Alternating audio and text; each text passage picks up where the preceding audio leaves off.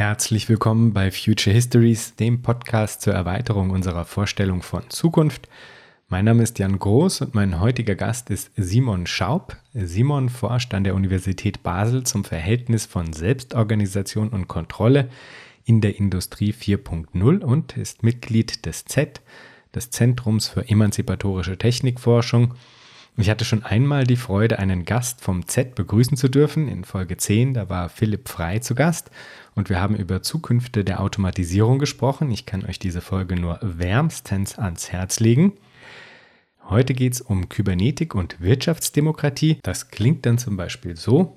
Wirtschaftsdemokratie hat immer drei Elemente. Ja? Das ähm, erste Element ist, dass ähm, prinzipiell davon ausgegangen wird, dass alle Menschen dieselben Anrechte darauf haben, ihre Bedürfnisse zu befriedigen.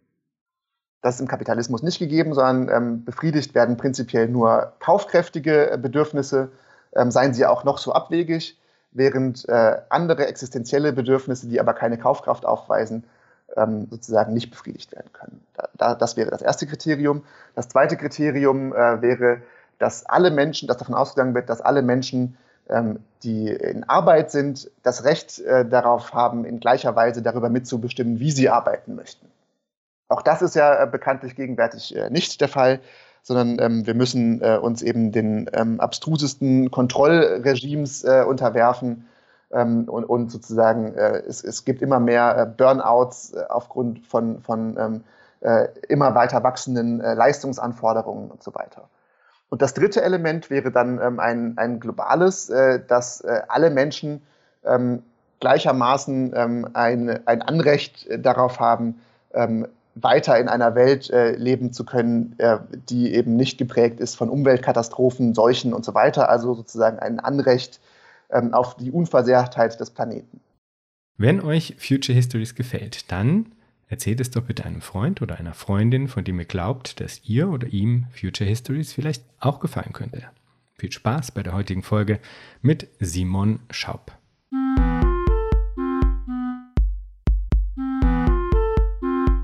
Herzlich willkommen, Simon. Dankeschön.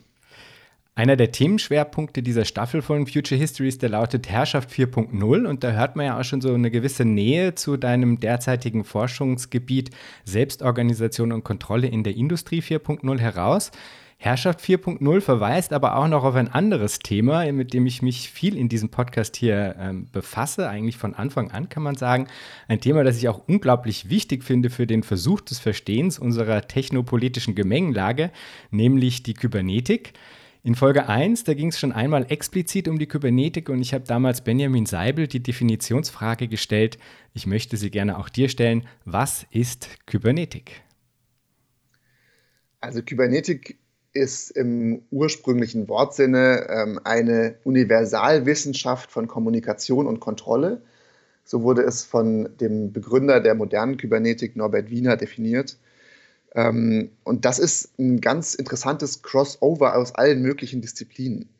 Also es hat angefangen mit einem sehr technischen Paradigma, wo äh, Norbert Wiener beauftragt wurde, eine äh, quasi automatisierte Flugabwehrkanone zu entwickeln äh, für die Engländer im Zweiten Weltkrieg, um äh, besser Nazi-Bomber abschießen zu können. Und ähm, da hat er ein, ein Feedback-System entwickelt, wo man quasi die ähm, Bewegungsmuster der Flugzeuge eingespeist hat und sich daraufhin die Kanone automatisch ausrichten sollte, quasi einschließlich der vorausberechneten Ausweichmanöver der Nazi-Bomber. Ähm, und das war quasi eine, eine technische Entwicklungsaufgabe. Und davon war Norbert Wiener dann so begeistert, dass er daraus eine äh, quasi äh, Universaltheorie zur Erklärung der ganzen Welt entwickelt hat. Und die hat danach nichts weniger als den Anspruch gehabt, äh, quasi mit einer einzigen Theorie alle Vorgänge auf der Welt, äh, sowohl von äh, Lebewesen wie Menschen und Tieren als auch von äh, Maschinen, erklären äh, zu können und auf Grundlage dieser Erklärung auch eine Steuerungstheorie zu entwickeln, wie ähm, diese verschiedenen Systeme effizient gesteuert werden können.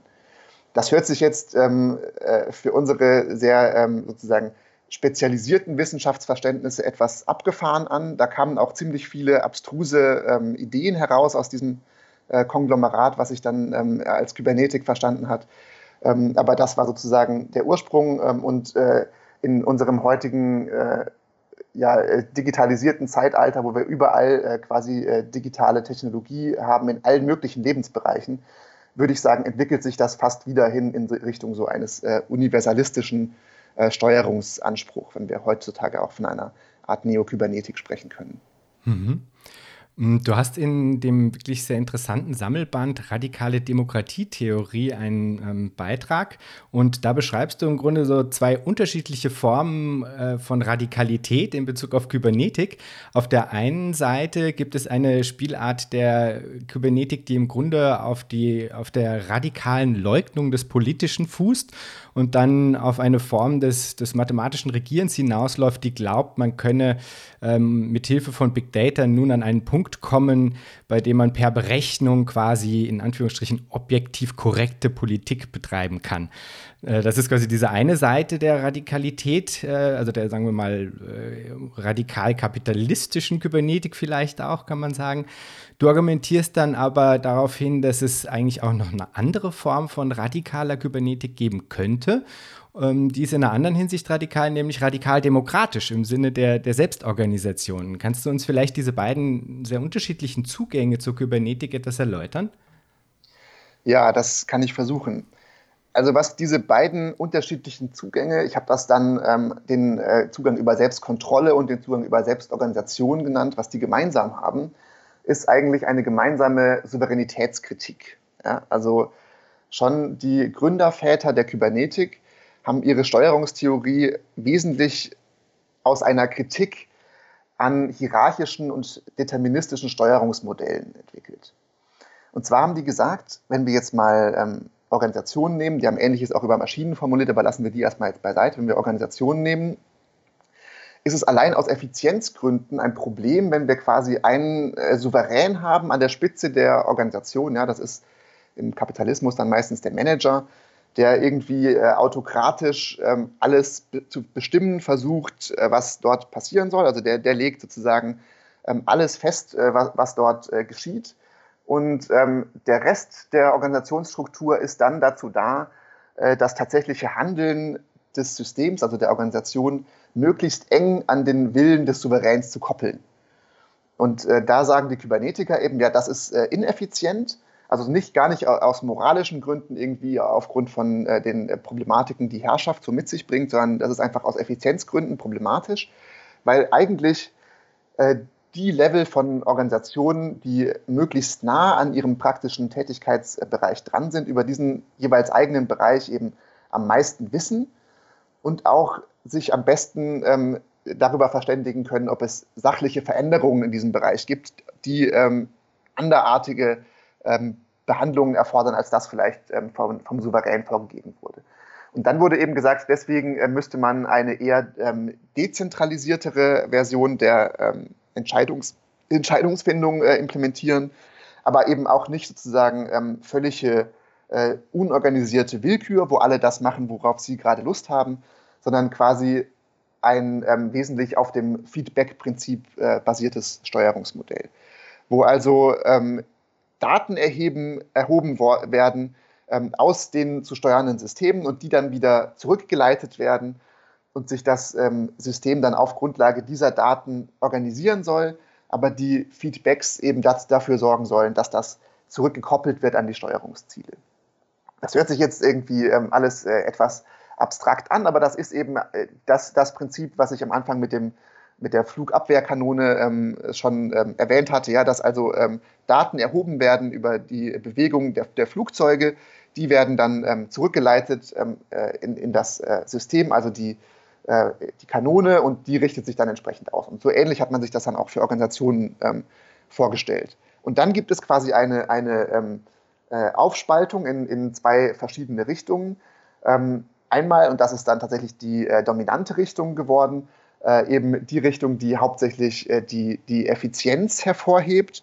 Ähm, und das ist dann die, die äh, kybernetische Management-Lehre, die ähm, eben hauptsächlich auf Selbstoptimierung äh, aufbaut. Ja? Also die haben quasi den ähm, Taylorismus als Rationalisierungsparadigma kritisiert, weil der Taylorismus quasi für ähm, Organisationen und Unternehmen standardisierte ähm, Effizienzkriterien, äh, Zielvorgaben vorgibt, also wie das der klassische Souverän auch machen würde. Der wird dann berechnet, ähm, wie bestimmte Abläufe funktionieren müssen, damit sie am möglichst effizientesten sind. Äh, und das müssen dann alle einhalten. Und da hat man dann eben gesagt, nein, das ist eben viel besser, wenn man den ähm, Untergebenen quasi Entscheidungsspielräume äh, lässt und ihnen nur die Ziele vorgibt und sie quasi ähm, auf einen permanenten Optimierungskurs bringt. Und das ist dann äh, die Idee ähm, der, der ähm, Selbstkontrolle und Selbstoptimierung ähm, in, in dieser Richtung gewesen, dass man quasi ähm, den Unternehmensteilen, den Organisationsteilen, also dann den Personen immer wieder Feedbacks zu ihren konkreten Handlungen gibt und sie auf dieser Grundlage ihr äh, Handeln optimieren lässt. Aber die Ziele dessen sind immer schon sozusagen vordefiniert. Und dann gibt es äh, die andere äh, kybernetische Tradition, die eben das Selbstorganisationsprinzip mehr in den Fokus rückt, wo äh, quasi gesagt wird, nein, das ist eigentlich keine konsequente Kybernetisierung, wenn am Ende doch die äh, Ziele, auf die sich alles zubewegen äh, soll, vorgegeben sind, äh, sondern wir müssen quasi eine radikale Form der Selbstorganisation wählen, äh, in dem die äh, Betroffenen quasi deliberativ auch über die, die Ziele des Systems also, oder der Organisation mitbestimmen können. Das jetzt auf einer sehr abstrakten Ebene. Vielleicht können wir nachher in äh, verschiedenen konkreteren Beispielen ähm, nochmal darauf zurückkommen, was das dann eigentlich konkret bedeutet. Ja, oder vielleicht gib doch einfach mal ein Beispiel für eine, eine Form von radikal-demokratischer Kybernetik, äh, die vielleicht auch mal ausprobiert worden ist oder die sagen in einem, in einem praktischen Projekt äh, angedacht worden ist. Also ich, zum Beispiel das Project CyberSyn gäbe es da ja wahrscheinlich als einen äh, Beispiel, oder? Ist das, das fällt schon in diese Kategorie für dich auch? Genau, das fällt in diese Kategorie. Ja. Also ich glaube, das habt ihr in dem Podcast ja auch schon äh, besprochen. Das war eben die äh, Idee, äh, in Chile unter Salvador Allende ähm, eine äh, demokratisch selbstorganisierte Planwirtschaft zu etablieren. Also da war die politische Situation eben äh, eine, eine Koalition aus verschiedenen linken Kräften, die eben keine ähm, zentralistische Planwirtschaft nach dem sowjetischen Modell haben wollten oder zumindest konnten sich darauf nicht einigen. Einige in der Koalition wollten das schon, aber es gab eben auch noch eher antiautoritäre Kräfte. Und deswegen hat man dann ähm, den äh, Kybernetiker Stafford Beer eingeflogen, der dann quasi dort die Infrastruktur für eine kybernetische ähm, Planwirtschaft äh, etablieren sollte. Und das sollte ähm, grob gesagt so funktionieren, dass äh, auf der Ebene der Fabriken, ähm, die quasi sozusagen die zentralsten Fabriken im Land waren, immer wieder täglich, also äh, gar nicht, gar nicht so viel, wie wir uns das sozusagen heute unter digitalisiert, voll digitalisierten Bedingungen vorstellen, dass täglich immer wieder Produktionsdaten erhoben werden und die ähm, in einen ähm, zentralen äh, Rechner ähm, fließen sollten im Wirtschaftsministerium in Santiago de Chile ähm, und dort dann ähm, quasi zusammengerechnet werden sollten ähm, und quasi nach volkswirtschaftlichen Maßstäben befragt werden sollten. Also da wurde dann immer gefragt, wenn wir die Fabriken jetzt so weiter produzieren lassen, ähm, wie sie jetzt gerade produzieren, geht das dann volkswirtschaftlich auf? Können wir dann alle Bedürfnisse decken? Und wenn das nicht der Fall war, sollten eben Feedbacks zurückgegeben werden an die einzelnen Fabriken, ähm, wo gesagt wurde, das passt so nicht, äh, bitte passt euren Plan an. Aber eben keine dirigistische Anweisung, wo dann ähm, schon mitgesagt wird, ihr müsst das und das machen, sonst äh, wird der Fünfjahresplan nicht erfüllt, sondern quasi dieses Selbstorganisationsprinzip ähm, stand da im Zentrum. Das ist das, was technisch schon implementiert wurde und was geplant war, war darüber hinaus äh, auch die Produktion sozusagen direkt aus dem Konsum heraus emergieren zu lassen. Also dass quasi ähm, an ähm, Güterabgabestellen oder, oder Läden äh, direkt erhoben werden soll, was für, was für Güter konsumiert wurden und dass das dann aggregiert wird und daraus quasi direkt die Produktionsaufgaben abgeleitet werden. Und das äh, überwindet eben ähm, das äh, Dilemma, was sich äh, frühere sozialistische äh, Regierungen immer sozusagen äh, stellen mussten, nämlich dass man irgendwie äh, im Vorhinein eben typischerweise im Fünfjahresmaßstab äh, planen musste, jetzt wie viele Jeans und wie viele Schoko-Osterhasen die Bevölkerung brauchen wird und das im Normalfall eben nicht aufging. Das ist eben das, was dann die Liberalen ähm, dem Sozialismus vorgeworfen kann, dass Sozialismus nicht funktionieren könne, weil er nicht rechnen kann, weil er eben nicht über die Marktinformationen verfüge ähm, darüber, was dann gebraucht wird. Und da hat man dann eben äh, mit diesem System sozusagen den äh, letzten Beweis geliefert, äh, dass es eben äh, doch Möglichkeiten gibt, äh, sogar auch effizienter als, als äh, Preise darüber zu äh, bestimmen, was eigentlich benötigt wird, was konsumiert wird und dann die Produktion direkt daran koppeln. Ja? Und eben die Bedürfnisse in den Vordergrund zu stellen äh, und nicht einfach nur die Verkaufbarkeit und, und die äh, kaufkräftige Nachfrage als, einzige, ähm, als einziges ausschlaggebendes Kriterium hinzunehmen. Ja, die Bedürftigkeit äh, die, und die Bedürfnisse der Menschen ins Zentrum stellen, das wäre ja eigentlich was, wo man denken würde, das ist ein No-Brainer, aber leider passiert vieles äh, nicht innerhalb dieser Logik. Ähm, du hast mit Joch, äh, Georg Jochum äh, zusammen ein Paper geschrieben mit dem Titel ja. Steuerungswende. Das schließt eigentlich ziemlich direkt an, an diese Fragestellung an, kann man sagen. Ja, weil ihr euch da, finde ich, auch die Frage stellt, okay, was bedeutet das denn in der heutigen Zeit? Also diese, äh, dieses Projekt ist ja unvollendet geblieben von Stafford Beer in Chile äh, unter Allende, weil es den Putsch gab. Und ähm, unter den heutigen technologischen Bedingungen, das ist auch ein bisschen eine, eine, sagen, ein roter Faden, der sich durch diesen Podcast hier zieht, unter den heutigen technologischen Bedingungen stellt sich wirklich nochmal manifest die Frage, ob es nicht so, so etwas geben könnte wie eine kybernetische Planwirtschaft in Zeiten ihrer technischen Machbarkeit. Was versteht ihr unter Steuerungswende und warum braucht es eine solche Transformation? Also wir unterscheiden da erstmal ähm, zwischen einer ähm, sozusagen objektiv bereits gegebenen Dim Dimension und dann äh, einer Dimension, die man als konkrete Utopie bezeichnen könnte. Und der Begriff der, der Steuerungswende ist eigentlich eher ein normativer, der sich äh, auf diese äh, konkrete Utopie bezieht. Aber dem liegt tatsächlich eine technologische und politisch-ökonomische Entwicklung zugrunde, aus der sich das eben ableiten lässt. Und äh, die lässt sich kurz gesagt so zusammenfassen, dass wir eigentlich, ähm, auch wenn die mediale Debatte manchmal anderes vermuten lässt, derzeit in der technologischen Entwicklung es eigentlich weniger mit ähm, einem großen Automatisierungsschub zu tun haben, als ähm, vielmehr mit äh, größeren Innovationen in der Prozesssteuerung. Das hat einfach damit zu tun, ähm, dass global gesehen fast ähm, die äh, Wachstumsraten so gering sind, dass sich die Investition in avancierte Robotik und Automatisierungstechnologie kaum lohnt. Ja? Also ähm, das ist in, in ähm, den meisten entwickelten äh, Ökonomien gerade so, äh, dass man irgendwie eine Rückkehr äh, eher zu billiger Arbeitskraft hat. Ähm, in Deutschland ist das ähm, auch ganz stark verbunden, da redet man nicht gern drüber, aber ähm, mit gerade den äh, Technologien, die eben mit dieser sogenannten Industrie 4.0 verbunden werden, also digitale Arbeitssteuerung, äh, wird ganz stark die Hoffnung verbunden, dass man damit einfach äh, ungelernte Arbeitskräfte in vormals hochqualifizierte Produktionskontexte einbinden kann und dass das eben wesentlich flexibler ist als das Kapital in permanente in, äh, Produktionsinfrastruktur wie Robotik zu investieren, wo es dann fixiert ist. Und wenn man es eben äh, in, in, menschliche äh, Arbeitskraft äh, investiert, ist das eben erstens wesentlich billiger und zweitens kann man die einfach schnell wieder entlasten, wenn es gerade dann ähm, Absatzprobleme gibt bei, bei den produzierten Gütern. Und daraus ergibt sich eben eine Investition, die viel mehr in die Richtung ähm, einer Rationalisierung von Prozessabläufen geht. Und das lässt sich mit äh, digitalen Mitteln ähm, sehr gut bewerkstelligen. Und da gibt es sozusagen ähm, zwei, zwei ähm, Innovationsgrundlagen. Das eine ist, äh, dass es mittlerweile möglich ist, sehr, sehr billig digitale Sensorik herzustellen. Ja? Also es ist möglich, in alle möglichen Produktionsmittel digitale Sensorik äh, einzubauen und so genau zu erheben, was in bestimmten Produktionsabläufen, Arbeitsabläufen äh, passiert.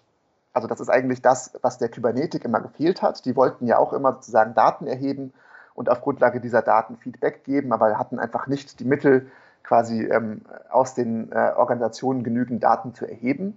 Und das ändert sich jetzt technisch, weil man eben äh, durch diese digitale Sensorik äh, die Möglichkeit hat, alles Mögliche zu tracken. Und dann wiederum werden diese Daten aber nicht einfach äh, klassisch zur ähm, Überwachung genutzt, sondern dann äh, zurückgeleitet, äh, zum Beispiel eben dann an äh, Beschäftigte, äh, damit denen äh, die äh, sozusagen Optimierungsfeedbacks gegeben werden können. Ein sehr radikales Beispiel davon auf der individuellen Ebene, was ich auch soziologisch untersuchen durfte, ist quasi Da mussten Beschäftigte Handschuhe tragen, die in allen Fingergliedern Sensoren hatten, dann ähm, überwacht haben, was die Leute bei ihrer Arbeit gemacht haben. Und immer, wenn sie eine unerwünschte Bewegung gemacht haben, hat das vibriert, die ganze Hand. Mhm. Ja, also das ist quasi wie so eine äh, kybernetische Konditionierung mit unmittelbarem Feedback. Und das sollte aber dann eben auch äh, die Leute dazu äh, incentivieren, quasi immer ähm, effektivere Bewegungsabläufe zu erfinden. Das gibt es jetzt quasi äh, auf ähm, individueller Ebene, aber dasselbe kybernetische Prinzip wird äh, eben auch auf ähm, Organisationsebene äh, angewandt.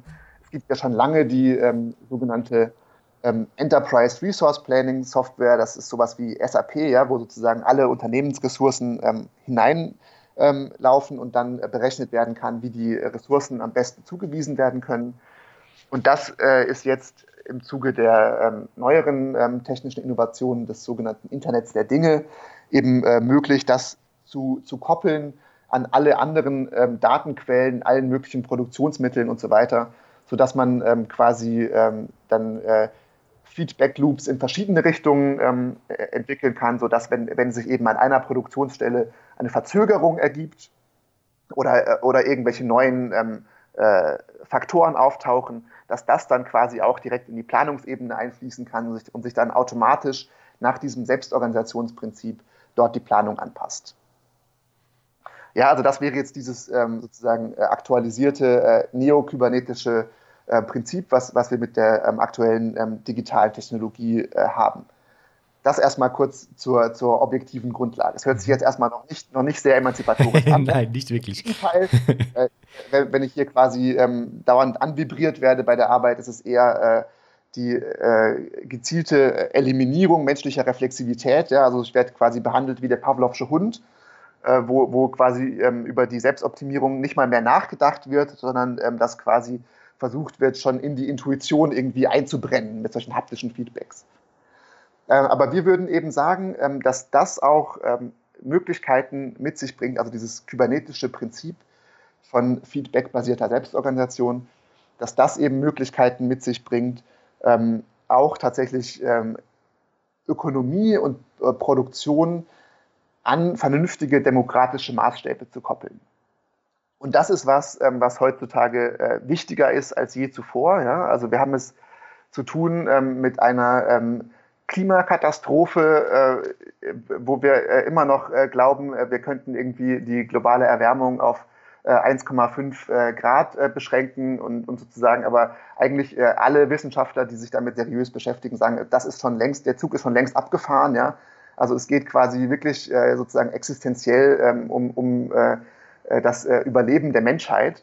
Ähm, und da ist einfach sozusagen die ähm, Marktsteuerung ähm, scheinbar nicht fähig, äh, hier sozusagen eine, eine Form der Produktion zu etablieren, die solche systemischen objektiven Grenzen systematisch berücksichtigt. Und deswegen sagen äh, Georg Jochum und ich in, in diesem Artikel, bräuchte man eigentlich ähm, eine Form von ähm, ja, äh, demokratischer äh, ökonomischer Planung. Und das wäre eben möglich ähm, auf, einer, ähm, auf einer Grundlage von, von ähm, digitaler Technologie, die wir jetzt gerade haben, eben indem man einfach erfasst, a, was gibt es für Bedürfnisse, b, ähm, was gibt es äh, für ökologische Grenzen, die uns sozusagen einfach ähm, unsere Welt, unsere Ökosysteme äh, setzen. Ähm, und dann, was gibt es für, für Möglichkeiten, diese Bedürfnisse in ähm, diesen gegebenen Grenzen zu erfüllen ähm, und, und sozusagen das dann permanent sich aktualisierend ähm, demokratisch planen zu können. Mhm. Das, das ist quasi die, die Idee, äh, die da dahinter steckt.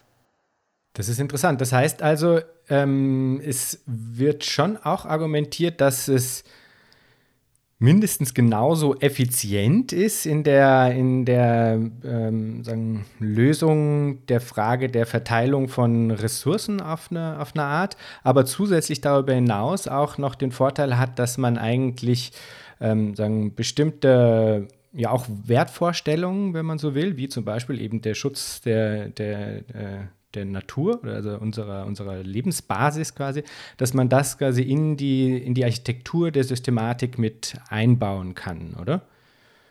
Genau, das ist die Idee. Also die Idee ist eine äh, radikale Demokratisierung der Ökonomie, da steht das Technologische jetzt nicht im Zentrum. Ja? Also wir sind keine Technikdeterministen. Wir glauben ja. nicht, dass äh, quasi die technologische Entwicklung uns automatisch äh, in Richtung einer kybernetischen äh, Demokratie führt. Äh, Im Gegenteil. Ja.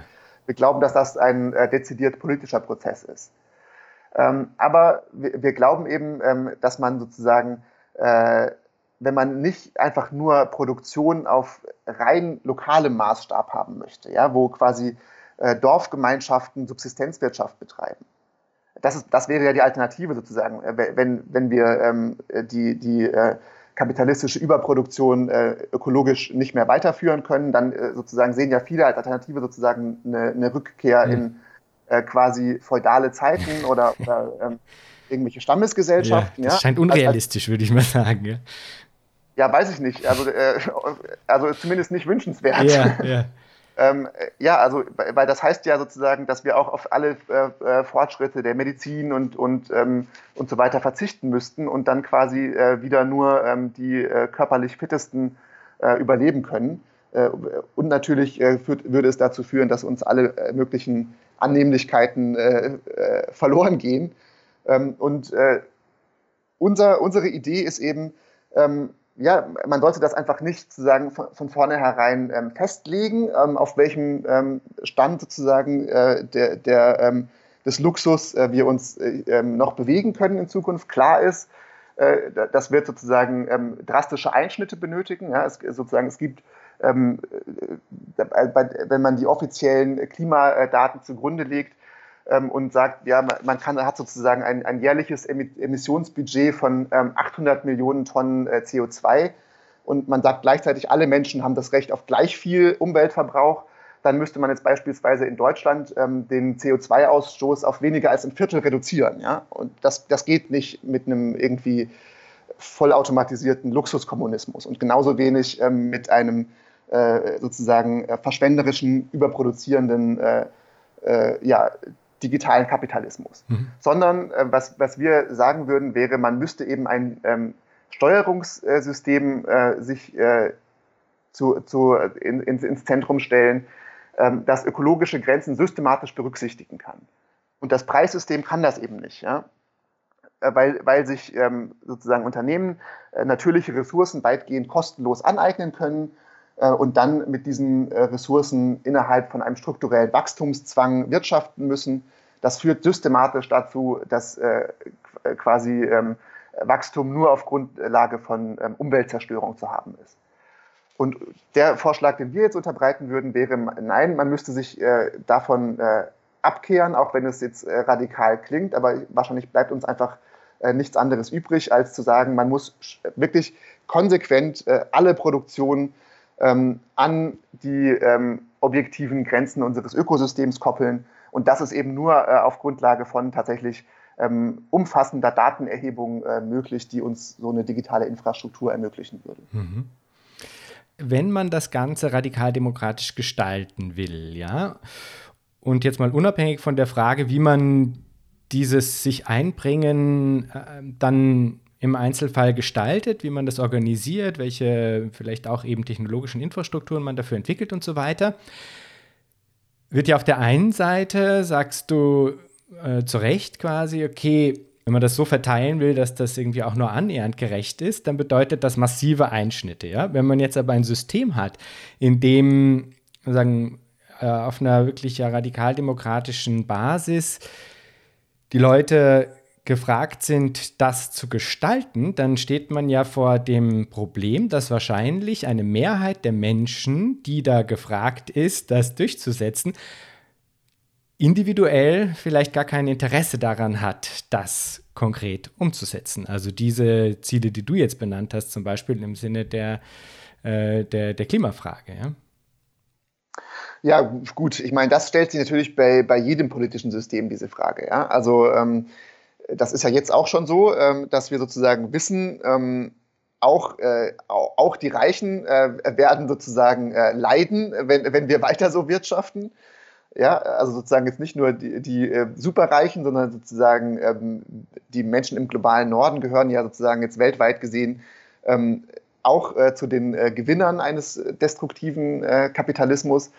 Ähm, aber also es gibt, es gibt da natürlich verschiedene Hoffnungen. Ja? Also einmal äh, wäre die äh, Hoffnung, einfach in die Vernunft der Menschen einzusehen, ähm, dass es sozusagen äh, für alle in die Katastrophe führt, äh, wenn man äh, weiter ähm, einfach nur ähm, äh, sinnloses Wachstum als oberste ökonomische Prämisse ähm, sozusagen herannimmt.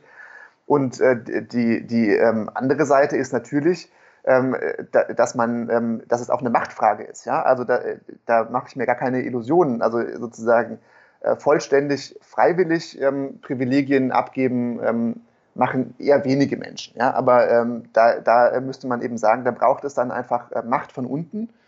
Ähm, die, und deswegen betone ich dieses Demokratieelement ja auch so stark. Ja? Da, da geht es nicht darum, dass irgendwie irgendeine äh, Regierungselite sich, sich irgendeinen neuen Plan für die Verwaltung der Welt äh, überlegt, sondern äh, das geht darum, dass Macht von unten aufgebaut wird, die quasi ähm, eine, eine vernünftigere ähm, Einrichtung der, der Wirtschaft ähm, auch erzwingen kann.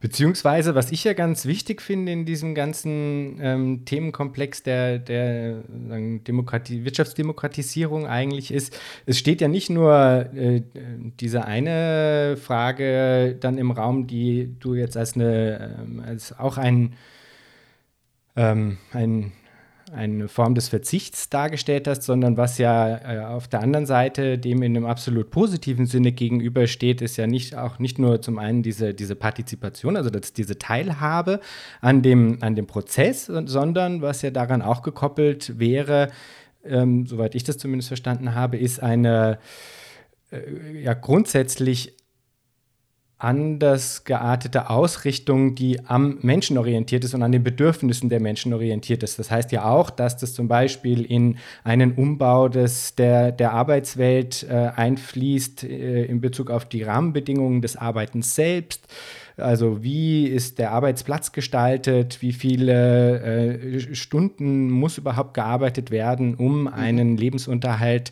zu verdienen, von dem man dann auch ein gutes Leben haben kann und so weiter und so fort. Also wenn, wenn man von Wirtschaftsdemokratie spricht, dann spricht man ja auch von diesen Dingen, die äh, in jeder Hinsicht für, also für die Menschen und auf die Bedürfnisse der Menschen ausgerichtet ist. Und da gibt es ja auch ähm, Bereiche, in denen du forschst, die sich zum Beispiel mit dieser Frage der Arbeitsplatzgestaltung auseinandersetzen, wo wiederum mhm. natürlich heutzutage ja die äh, sagen, drakonische Seite des ähm, äh, sagen, der, der äh, strikt kapitalistisch orientierten äh, Kybernetik zum Zuge kommt, nicht?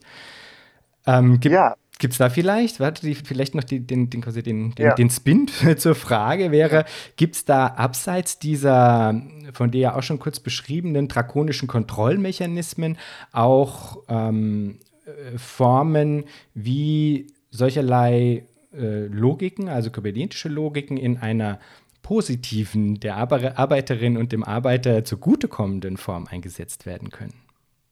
Ja, gibt es. Also ich würde erstmal noch kurz äh, prinzipiell ähm, was zu Wirtschaftsdemokratie sagen wollen, damit, damit, das klar ist, was ich darunter verstehe und dann ähm, zu, deinem, äh, zu deiner zweiten Frage. Ja.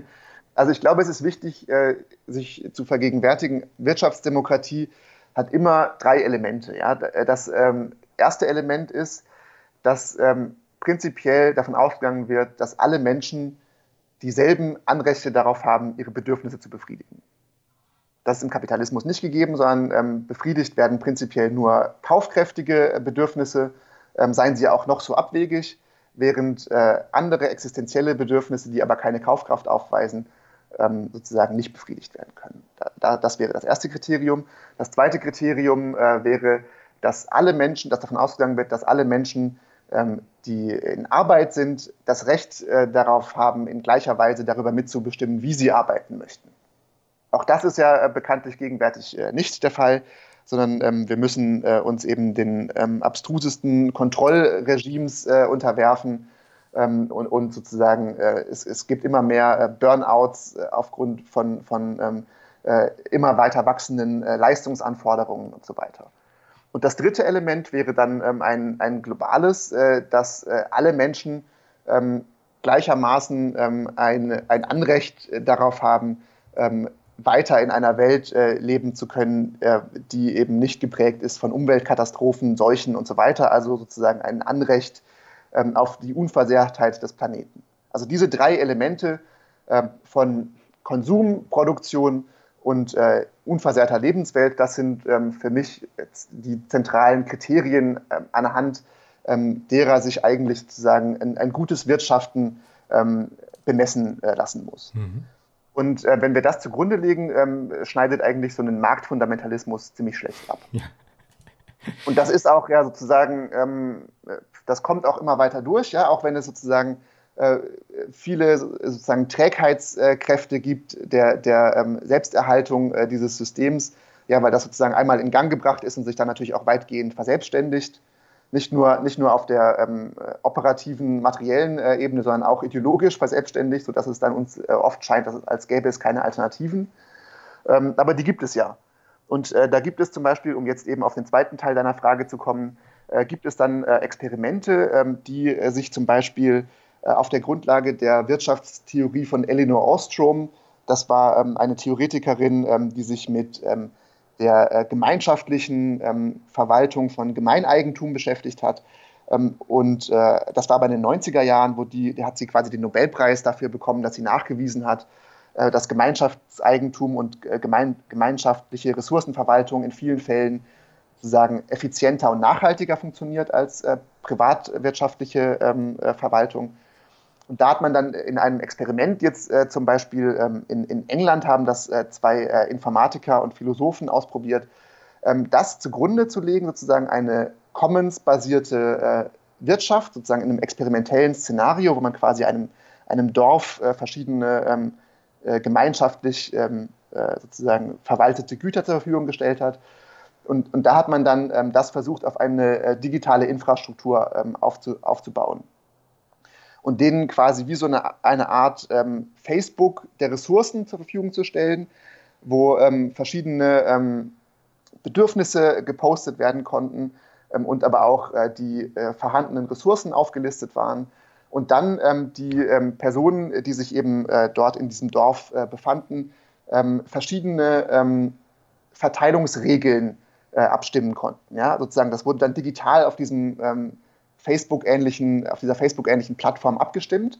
Und der Witz ist eben, dass es dann äh, eben nur darum ging, sich über Verteilungsregeln zu verständigen. Die wurden dann quasi algorithmisch einprogrammiert und, und wurden dann automatisch äh, ausgeführt. Mhm. Und das wäre eben auch ähm, ein, ein ähm, Vorteil einer digital unterstützten Demokratie, dass man eben ähm, heutzutage nicht mehr ähm, mit den immensen Aufmerksamkeitskosten äh, einer Basisdemokratie äh, rechnen müsste, wo man quasi ähm, alle Zeit nur noch in endlosen ähm, Besprechungen und Diskussionen verbringen müsste, sondern quasi einfach sich darauf konzentrieren könnte, wirklich grundlegende äh, Regeln und Verteilungsfragen zu diskutieren und alle möglichen anderen sozusagen operativen Ausführungsebenen ähm, relativ weitgehend äh, dann automatisiert werden könnten. Und das lag eben diesem Exper Experiment zugrunde, was dann auch äh, relativ äh, gut gelaufen ist ähm, und äh, es dann zu einer sozusagen auch in, ähm, Bedingungen von Ressourcenknappheit zu einer ähm, relativ äh, nachhaltigen Ressourcenverwaltung kam, bei der eben auch nicht einfach alle dann das, dieselben Ressourcen zugewiesen bekommen, ja, also weil, weil es müssen ja auch unterschiedliche Dinge produziert werden, Menschen haben unterschiedliche Bedürfnisse und so weiter. Und es wurde in diesem Experiment aber eben äh, geschafft, dass sich diese Gemeinschaft irgendwie innerhalb kurzer Zeit so eingependelt hat, dass sie quasi mit, mit diesen Ressourcen äh, und sich ergebenden Veränderungen ähm, relativ effizient wirtschaften konnte. Sehr spannend, super, sehr schön, dass es da so ein, ein tangible, äh, handfestes Beispiel zu gibt. Ja, ich hätte auf der Makroebene dieses Prinzips noch eine Nachfrage. Also du meintest ja äh, auf eine Art auch, dass quasi im, im Schoße des äh, Kapitalismus jetzt hier gerade ähm, Produktivkräfte äh, heranwachsen, eigentlich Steuerungskräfte, wie ihr sie auch in diesem Paper nennt, heranwachsen, die im Grunde ja zweckentfremdet werden könnten für solche Formen auch äh, sagen, einer äh, gemeinschaftlichen, äh, basisdemokratischen Form von Planwirtschaft. Welche, worauf gilt es da zu achten, wenn, wenn man hinuntergeht zum, zum, zum eigentlichen, zu, zur Basis, also zu, zu den Daten, ja, weil ja Daten äh, nicht neutral sind, sondern immer auch schon äh, Färbungen, Biases, also Vorurteile ähm, und so weiter in sich tragen. was gilt es da zu beachten, wenn man diese Strukturen in einer anderen Art und Weise nutzen möchte? Ganz genau, ja, das ist ein wichtiger Hinweis. Also ähm, uns ist auf jeden Fall wichtig zu betonen, dass sich sozusagen so, so eine äh, Demokratisierung der Wirtschaft nicht aus äh, einer technischen Logik ergeben wird. Es gibt sozusagen äh, technologische Entwicklungen, die eine demokratische Verwaltung und eine nachhaltige Verwaltung von Ressourcen einfacher machen würden. Aber sozusagen der Wechsel äh, dorthin und, und die politischen Prozesse dorthin sind eben dezidiert politische und keine, keine technischen Prozesse. Das heißt, die zentrale Frage, die sich eigentlich stellt, ist, kann man die äh, Technologie, und das muss man sich bei jeder einzelnen Technologie sozusagen, die man untersucht, wieder neu fragen, ähm, kann man das der Logik des Marktfundamentalismus und des äh, Wachstumszwangs entreißen? Und da gibt es eben ein, einige Technologien, ähm, die ähm, vielleicht äh, sozusagen leichter angeeignet werden können. Bei anderen ist das schwieriger, aber im, äh, im Grunde muss man sagen, dass die meisten Technologien eben so geschaffen werden, dass sie eben den äh, gegenwärtigen sozialen Verhältnissen angemessen sind. Und das heißt auch, äh, dass sie jetzt zum Beispiel, wenn wir eben äh, uns über solche kybernetischen Steuerungs- und ähm, scheinbaren Selbstorganisationstechnologien äh, fragen müssen, wenn wir uns das anschauen, müssen wir uns immer fragen, ähm, ja, ist das nicht irgendwie darauf angelegt, dass am Ende doch irgendwie ähm, äh, die, die ähm, die Ziele, aufgrund, auf, auf deren Grundlage diese Steuerung ähm, funktioniert, doch irgendwie zentralistisch vorgegeben werden? Ist das doch nicht ähm, autoritärer, als es äh, zunächst scheint? Das sind ganz wichtige Fragen. Und da ähm, scheint es aber ähm, wichtig, sich das einfach irgendwie äh, unaufgeregt zu fragen und nicht immer a priori festlegen zu wollen. Ja? Also, dass man äh, nicht quasi hingeht und sagt, äh, entweder ähm, ja, äh, die Technologie wird uns jetzt befreien äh, und äh, uns äh, in äh, die sozusagen äh, in das vollautomatisierte Schlaraffenland bringen oder ähm, solche Unterjochungsszenarien, dass quasi die Technologie sich verselbstständigt und zum Gegner der Menschheit wird und wir deswegen ähm, möglichst wieder ähm, zum Faustkeil als Maximum der, des Technologischen zurückkehren müssten. Ähm, ich würde sagen, das sind beides Formen des Technikfetischismus, ja, wo also quasi der, der äh, Technologie wie ein, eine Art eigener politischer Wille zugeschrieben wird. Ähm, und das verstellt eben ähm, den äh, Blick darauf, dass Technologie eben in den allermeisten Fällen äh, Ausdruck der gegebenen sozialen Verhältnisse ist und deswegen auch immer ein Feld von Machtkämpfen ist. Und das heißt eben, das ist immer geprägt von bestehenden Herrschaftsverhältnissen und weist aber auch in vielen Fällen über diese hinaus. Und da ist eben äh, diese, diese kybernetische Logik äh, ein Paradebeispiel dafür. Ja? Also die erweist sich eben unter, ähm, unter marktradikalen Vorzeichen als ein sehr effizientes Steuerungsmedium, weil es eben äh, sehr einfach ermöglicht, eine permanente Selbstoptimierung zu implementieren. Aber sie weist eben auch darüber hinaus, indem sie ähm, genutzt werden könnte, äh, um Ressourcen demokratisch zu verwalten. Das ist quasi einfach die Punchline sozusagen. Mhm. Ja, sehr schön. Eine sagen, Radikalisierung der vorherigen Frage wäre vielleicht noch etwas, das äh, es gibt so ein äh, vielleicht kennst du das, es gibt so ein Theorie-Battle, kann man sagen, zwischen Erich Hörl und Dieter Mersch. Ähm, die haben mal ein Streitgespräch geführt zum Thema Kybernetik. Kennst du das zufällig? Nein, das, Nein, das kann ich nur jedem wärmstens empfehlen, muss ich sagen. Ich mache dann mal den Link hier, also in die Shownotizen von dieser Folge auch. Ähm, und soweit ich mich erinnern kann, vertritt der Dieter Mersch da die Position, dass man eigentlich immer schon zwingend, wenn man sich einem kybernetischen Denken bedient, in einer Art Reduktionismus gefangen ist, der letztlich eigentlich alles einer ähm, ich glaube, er meint, er sagt, mathematischen Logik unterwirft. Ja? Und also er ist da sehr vehement da drin zu sagen, ja, aber ähm, glaubet ja nicht, dass ihr das quasi in einem emanzipatorischen Gestus verwenden könntet. Also insofern wird er vielleicht jetzt auch gegen das argumentieren, was du gerade meintest. Das weiß ich nicht genau, aber so klingt es für mich zumindest. Ja. Also glaubet ja nicht, dass ihr das äh, sagen ähm, nutzen könntet, ohne dass ihr ähm, dieser Logik, dieser inhärenten mathematischen Logik sagen, äh, ausgesetzt seid und sie sagen, mit, hin, mit einschreibt quasi. Ja? Also der, der fährt da so ein bisschen ziemlich drüber. Der ist auch, glaube ich, eher in diesem äh, technikpessimistischen Lager äh, anzu, äh, anzu, äh, zu verorten quasi. Ja? Und jetzt weiß ich nicht genau, ob ich die Gegenperspektive, ich glaube, der Erich Hörl sagt dann, bringt dem, dem gegenüber so einen, so einen Begriff der Ökologie in Stellung, wo er, wo er im Grunde ja. quasi diese Form der, der äh, technokapitalistischen Kybernetik schon immer auch nur als ein Teil dieser Gesamtökologie ähm, fasst, die dann natürlich keine natürliche Ökologie ist, sondern immer ein, immer schon ein, ein Beziehungsgeflecht von äh, sagen, sowohl technischen als auch biologischen, geologischen Elementen und so weiter und hat natürlich diese, diese klassische Naturkulturtrennung gar nicht mehr äh, relevant ist für, für, diese, für dieses Denken in, in Ökologien, in Technoökologien. Da gibt es ja auch diesen Begriff der, der Technosphäre, der da, glaube ich, im, im, im Zuge eines Projektes das Haus der Kultur in der Welt geprägt worden ist. Wie, wie siehst du das? Also diese, dieser quasi Fundamentalopposition, die sagt, ja, okay, aber hey Leute, ähm, sobald ihr mit kybernetischen Modellen arbeitet, ähm, ist da zwingend quasi eine, eine, ein, ein, technologischer oder mathematischer Reduktionismus eingeschrieben, dem ihr nicht entkommen könnt, ob ihr wollt oder nicht. Ist das für dich äh, ein, ein, Teil der, der Debatte oder ja, auf jeden Fall. Ähm, und das ist natürlich so, ähm, dass dem ein Reduktionismus eingeschrieben ist, aber ich sehe darin ehrlich gesagt äh, kein großes Problem. Ja. Das hört sich jetzt vielleicht etwas provokant an, aber ähm, also äh, sozusagen Mathematik äh, ist nicht einfach prinzipiell problematisch.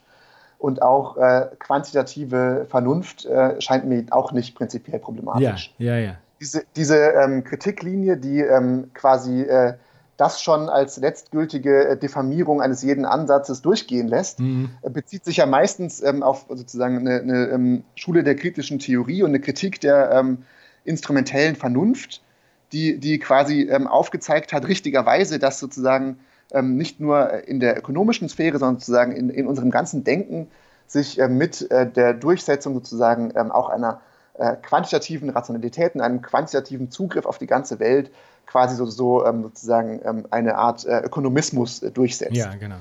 Ähm, und das steckt da meistens dahinter. Ähm, aber das war ja sozusagen äh, immer schon auch unter dem Label der Dialektik der Aufklärung ähm, äh, gefasst und war ähm, auch schon in der, in der kritischen Theorie niemals so gemeint, dass man einfach nur sagen muss, ja, das ist doch Mathematik und damit ist dann die Diskussion schon beendet sozusagen. Ja? ja. Also, äh, weil das wäre ja quasi anti-aufklärerisch. Da müsste man dann sagen, wenn wir quasi auf alle Abstraktion verzichten wollen und auf alle Reduktion von Komplexität, ähm, dann würde uns wirklich nur äh, übrig äh, bleiben, in, ähm, in Stammesgesellschaften zu leben.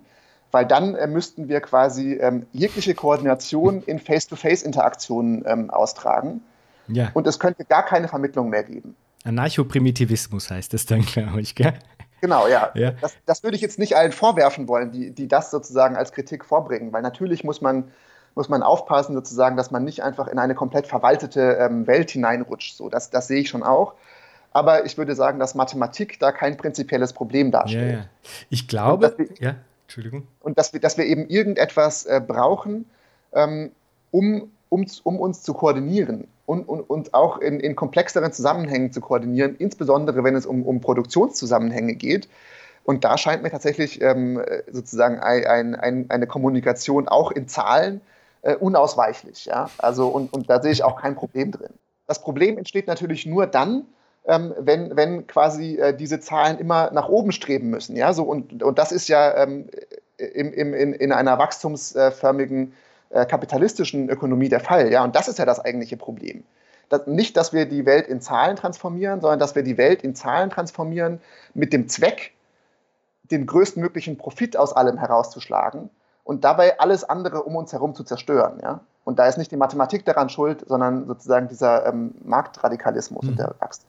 Wobei es da, also ich stimme dir vollkommen zu, wobei es da, glaube ich, sogar noch einen Schritt weiter zu differenzieren gilt, weil, also du hast natürlich vollkommen recht äh, und, und ich habe da vielleicht dann jetzt auch den Dieter Mersch äh, nur unzureichend wiedergegeben, weil was er nämlich, glaube ich, sagen will, ist, oder worauf er natürlich und das auch zu Recht abzielt, ist dieses Denken in Totalitäten. Also das quasi, und das findet man ja zum Beispiel in der äh, von dir ja schon skizzierten äh, quasi kapitalistischen Ausfärbung der Kybernetik sehr oft. Ja, Alex Penn, wie heißt der Alex Pentland, den äh, genau. sprichst du ja auch in einem Text von dir an. Das findet man da ja sehr oft, dieses Denken in Totalitäten in dem Sinne, als das gemeint wird, als könne so etwas wie die Kybernetik eben alles abbilden oder die Digitalisierung alles abbilden. Und das ist, glaube ich, das, wo der Mehrstand sagt, na Moment, es gibt immer das Nicht-Abbildbare und das kehrt ihr damit irgendwie unter den Teppich, wenn ihr so agiert und so denkt. Und ähm, aber wenn man jetzt wiederum das dann äh, dem eine Gegenposition gegenhalten wollen würde, dann könnte man ja sagen, naja, aber ich würde jetzt sagen, so jemand wie du zum Beispiel, Simon, der ist sich dessen ja durchaus bewusst. Also du bist dir ja bewusst darüber, dass nicht alles in Nullen und Einsen abgebildet werden kann und dass diese Binarität nicht in der Lage ist, eben die gesamte Welt darzustellen und würdest das ja und, und sagen, fließt lässt dieses, dieses Bewusstsein über diesen Umstand auch in dein Denken, in dein Handeln, in dein Reflektieren einfließen. Und dann ist es ja auch wieder nicht mehr diese Form der Totalität eigentlich, die der Mersch, finde ich, dann wiederum zu, zu Recht kritisiert, würde ich, würd ich sagen, oder? Ja, ja, also was auf jeden Fall wichtig ist, äh, ist äh, zu differenzieren zwischen einer mathematischen Logik und einer politischen Logik. Das scheint mir wirklich ganz essentiell äh, wichtig zu sein, auch äh, im, im Unterschied äh, zu einer äh, kapitalistischen ähm, Kybernetik. Ja? Also gerade der angesprochene ähm, Alex Pentland, ähm, der schlägt ja vor, quasi die ganze Welt ähm, per Big Data Governance zu verwalten, äh, um überall sozusagen das effizienteste äh, Mögliche rauszuholen. Und ähm, er, der ist ja der Sozialdemokrat, ja, also der will sozusagen jetzt gar nichts Böses, sondern der sagt dann. Ähm, Auch manche Sozialdemokraten wollen Böses. Ja, aber man sozusagen, man muss ihm jetzt gar nicht unterstellen, ja. dass, dass, er sozusagen da irgendeinen ähm, äh, bösen Masterplan ja, ja, ähm, verstehe, äh, sozusagen im Hinterkopf hat, sondern ähm, der möchte wirklich, äh, dass einfach die äh, bestehenden äh, Ressourcen möglichst effizient äh, verteilt werden.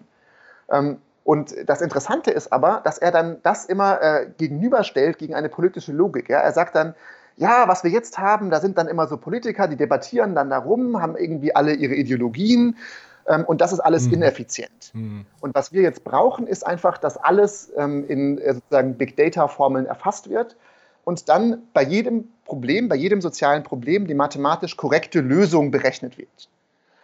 Und das ist natürlich sozusagen wirklich ähm, äh, ja, äh, Code gewordene Ideologie. Ja? Also ähm, das, das, wenn man sich sozusagen solche Systeme äh, installiert, die quasi ähm, davon ausgehen, wir haben es hier gar nicht mit politischen Problemen zu tun, sondern es gibt für, für, jede, äh, für jedes soziale Dilemma, für jedes soziale Problem eine mathematisch korrekte Lösung, dann äh, blenden wir natürlich völlig aus, dass bei den allermeisten politischen Entscheidungen es immer Gewinner und Verlierer gibt. Ja? Das heißt, eine Entscheidung ist immer gut für die einen und damit geht meistens einher, dass es schlecht für irgendjemand anderen ist. Und das heißt, da, geht es nicht darum, ob das korrekt ist oder nicht, sondern es, es geht einfach ähm, darum, für wen das sozusagen vorteilhaft ist. Und das ist was, ähm, was sozusagen wirklich essentiell ähm, wichtig ist äh, zu bedenken. Und ich glaube nicht, dass man ähm, sozusagen es bei allen Entscheidungen so einrichten kann, äh, dass sozusagen es allen ähm, äh, recht ist, ja, also weil, weil eben sozusagen eine sozial-ökologische Transformation ganz wesentlich auch mit einem massiven ähm, Abbau von Privilegien zu tun haben wird. Aber man braucht eben einen ganz klar äh, demokratischen äh, und eben nicht automatisierten Deliberationsprozess äh, darüber, was wollen wir eigentlich. Und das ist keine mathematische Frage, sondern äh, da geht es dann wirklich darum, ähm, dass wir ähm, als Gesellschaften, ich meine damit nicht eine einzige Weltgesellschaft, sondern ähm, durchaus, das kann durchaus auch fragmentiert sein, dass wir uns darüber im Klaren werden, nach welchen Prämissen wollen wir eigentlich wirtschaften. Und wie weit sind wir bereit, ähm, auch sozusagen äh, Ökosysteme auszubeuten, Arbeit auszubeuten und so weiter. Das kann sozusagen kein Algorithmus für uns entscheiden. Wunderbar. Simon, das äh, freut mich sehr, dass du und das Zentrum für emanzipatorische Technikforschung, dass ihr darauf hinarbeitet, sagen, diesen sehr, sehr wichtigen politischen Konflikt auch äh, in, in dieses Feld der, der technikphilosophischen und techniksoziologischen Auseinandersetzung äh, zu tragen. Ich frage als letztes immer, wenn du dir Zukunft vorstellst, was stimmt dich freudig? Puh, ähm, das äh, finde ich äh, etwas schwierig. Also äh, ich muss sagen, ich bin momentan leider kein Optimist, ja, wenn ich mir sozusagen eben die schon angesprochene Klimakatastrophe anschaue und äh, die überall aufziehenden Faschismen, ähm, dann äh, weiß ich nicht, äh, was mich da so richtig freudig stimmt. Aber andererseits könnte man auch sagen, ähm, aus dieser Situation ergibt sich eigentlich für alle vernünftig denkenden Menschen, dass die Zeit der Lippenbekenntnisse vorbei ist. Ja? Also äh, es reicht nicht mehr einfach irgendwie äh, jetzt allgemein kritisch daherzureden, sondern es äh, geht jetzt wirklich äh, um, um Tacheles. Es geht äh, darum, schaffen wir es noch, äh, das Ruder rumzureißen und wie, wie können wir unseren eigenen Beitrag dazu leisten, dass wir es eben nicht mit einer Zukunft zu tun haben, wo, alle, wo die ganze Welt verseucht ist und wir von faschistischen Banden regiert werden. Und ich habe das Gefühl, ähm, dass das vielen Menschen klar wird, ja, und dass deswegen irgendwie auch so eine Art von ähm, äh, ja, äh, Wachrütteln ähm, stattfindet. Bei äh, in den verschiedensten Ecken der Welt äh, brodelt es ja gerade ziemlich, es, es ähm, entstehen ähm, äh, viele emanzipatorische Bewegungen, ja, von der, von der Klimabewegung zur sozialen Bewegung ähm, in Chile und sonst äh, überall ähm, irgendwie auf der Welt ist ja gerade da viel in Bewegung. Und das ist das, worauf ich meine Hoffnung setzen würde und was mich ähm, vielleicht milde äh, optimistisch äh, werden lässt in meinen äh, glücklichen Momenten.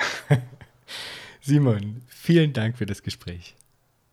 Danke dir, Jan.